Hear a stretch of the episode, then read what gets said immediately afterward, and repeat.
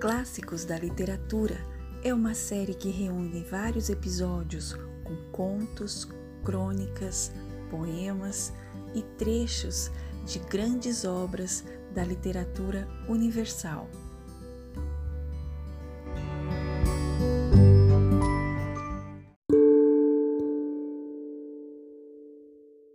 Este episódio apresenta uma crônica de Fernando Sabino.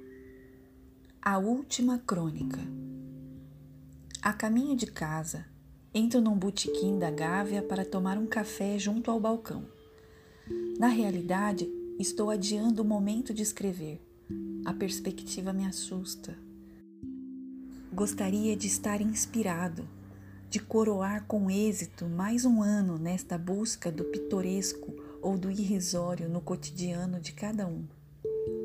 Eu pretendia apenas recolher da vida diária algo de seu disperso conteúdo humano, fruto da convivência, que a faz mais digna de ser vivida. Visava ao circunstancial, ao episódico. Nesta perseguição do acidental, quer no flagrante de esquina, quer nas palavras de uma criança ou num acidente doméstico, torno-me simples espectador e perco a noção do essencial. Sem mais nada para contar, curvo a cabeça e tomo meu café, enquanto o verso do poeta se repete na lembrança. Abre aspas. Assim eu quereria o meu último poema. Fecha aspas. Não sou poeta e estou sem assunto. Lanço então um último olhar fora de mim, onde vivem os assuntos que merecem uma crônica. Ao fundo do botequim, um casal de pretos acaba de sentar-se numa das últimas mesas de mármore ao longo da parede de espelhos.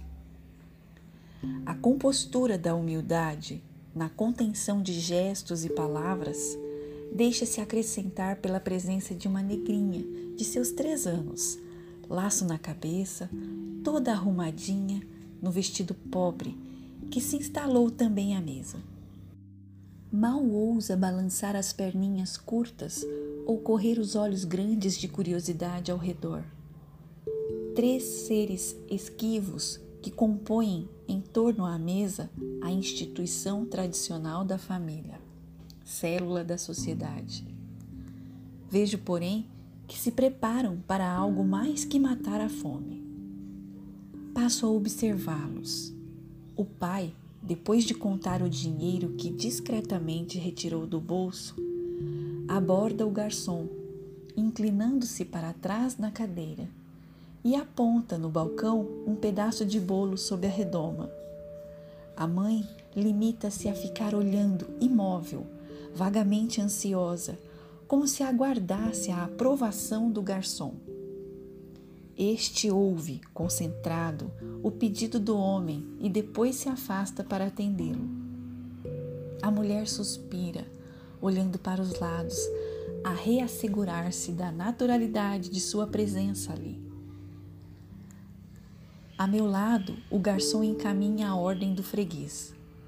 O homem atrás do balcão apanha a porção do bolo com a mão, larga-o no pratinho. Um bolo simples, amarelo escuro, apenas uma pequena fatia triangular. A negrinha, contida na sua expectativa, olha a garrafa de Coca-Cola e o pratinho que o garçom deixou à sua frente. Por que não começa a comer? Vejo que os três, pai, mãe e filha, obedecem em torno à mesa um discreto ritual. A mãe remexe na bolsa de plástico preto e brilhante, retira qualquer coisa. O pai se mune de uma caixa de fósforos e espera. A filha aguarda também, atenta como um animalzinho. Ninguém mais os observa, além de mim.